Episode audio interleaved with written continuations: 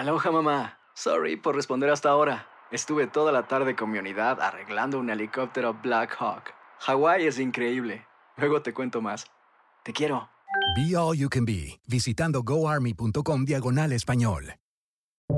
Buenos días, estas son las noticias en un minuto. Es jueves 31 de marzo, le saluda Leomar Córdoba.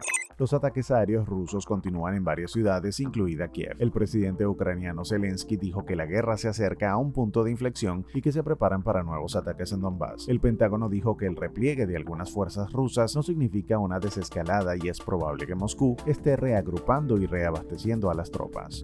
Biden prepara una orden para liberar hasta un millón de barriles de petróleo por día de la reserva estratégica, indican reportes. Se trata de una nueva medida para tratar de controlar los precios del combustible han disparado en Estados Unidos. Millones de personas en el sur del país han sido afectadas por peligrosas tormentas y tornados este miércoles. Mississippi, partes de Alabama, Arkansas, Luisiana y Tennessee siguen bajo alertas por clima severo hasta la noche de hoy.